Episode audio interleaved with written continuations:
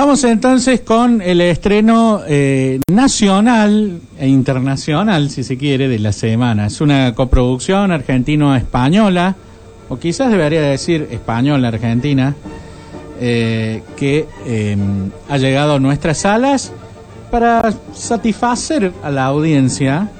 Eh, cuando salí de la- de la sala la gente se la veía como satisfecha, la verdad. Eh, la película 100 años de perdón. Es un film eh, filmado eh, con actores argentinos y también actores españoles que trata sobre el atraco a un banco de Valencia en España pero con algunas complicaciones. La película empieza de manera más o menos típica, donde un grupo de asaltantes eh, va a querer robar las bóvedas de un banco, pero ¿qué es lo que sucede? Bueno, la particularidad de este atraco, ustedes vieron que normalmente cuando los encierran en el banco, bueno, como que no tienen mucha salida y piden un avión o alguna cosa y bueno, eh, pero después terminan todos muertos o atrapados o lo que fuera. Pero estos tienen un plan interesante. Hacen creer que van a salir de esa forma, pero en realidad tienen un hueco hecho por abajo de, un, de, la bóveda, de, un lugar del banco, que va a ser su escape. ¿Cuál es la complicación? Esto no, no, es, no es que le estoy contando toda la película, estos son los primeros cinco minutos y además sale en el tráiler. ¿Cuál es la complicación? Cuando ellos hacen el atraco y quieren salir del banco, eh, justo era un día de una tremenda lluvia, pero hace una cosa que diluviaba, está inundado el túnel de escape. Entonces no pueden irse por ahí. Y ahí se empieza a complicar la cosa. Sobre todo cuando en una de las cajas fuertes hay unos datos importantes de un político corrupto que pueden salpicar a todo el gobierno. No diría, no, no lo entendí bien, no diría español, pero sí como digamos, vieron que España está dividido como en el País Vasco o Cataluña o distintas cosas que tienen como, bueno, aparentemente es el gobierno de la región, ¿no? Eh, entonces, si se abre y se sabe lo que hay en esa caja, bueno, entonces saben los delincuentes que esa puede ser la forma de salir vivos de ahí en connivencia con el poder político. Y es un argumento muy interesante, la verdad, donde la corrupción está a la orden del día, donde se ven tejes y manejes de los políticos, de la fuerza de seguridad, que eh, son realmente espeluznantes.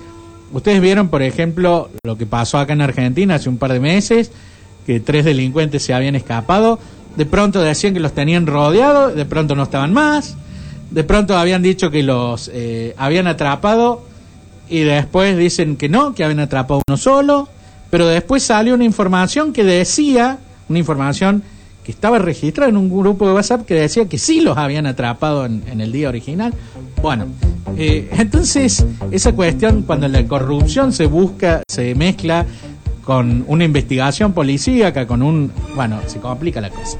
Y por ahí pasa la película. Es una película muy interesante, está muy bien hecha, tiene algunas cosas que no me gustaron. Por ejemplo, si ustedes ven el tráiler, van a ver que los delincuentes tienen una máscara.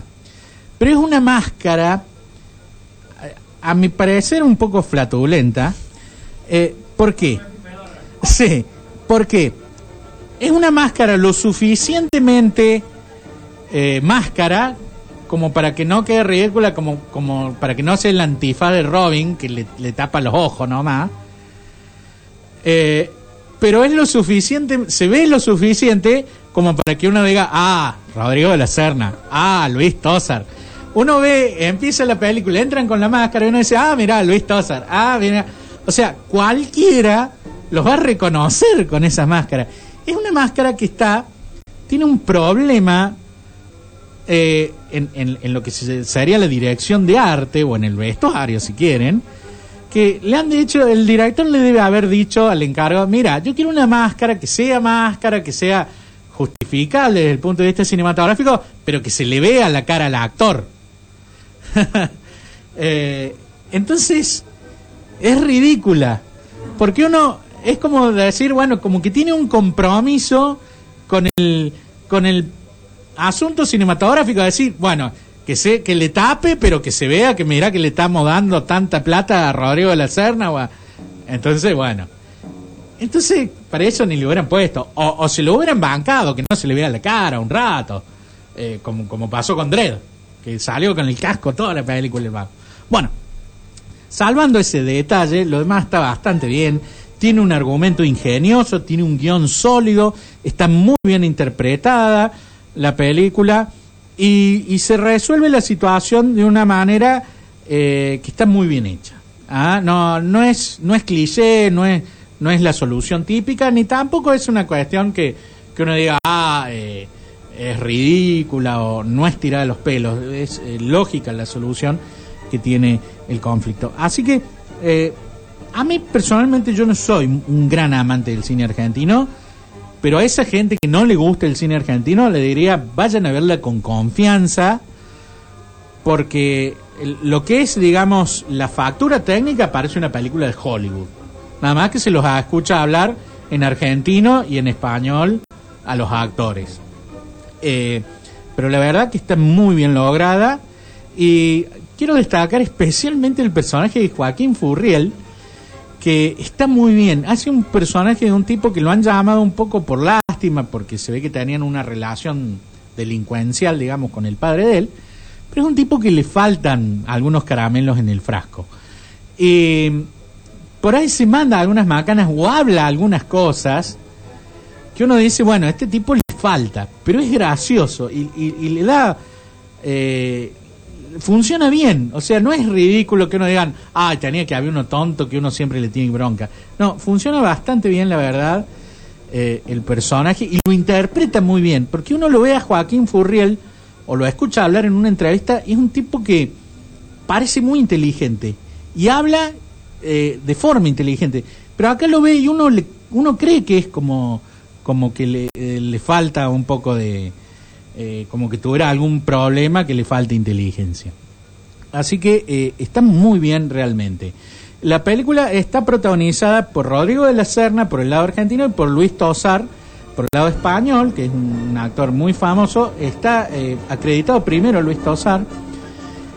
y la verdad que están muy bien los dos. Así que una película muy satisfactoria, que no decae en ningún momento, muy entretenida, con suspenso verdadero ingeniosa y que realmente vale la pena eh, recomendarla y vayan a verla con confianza, 100 años de perdón.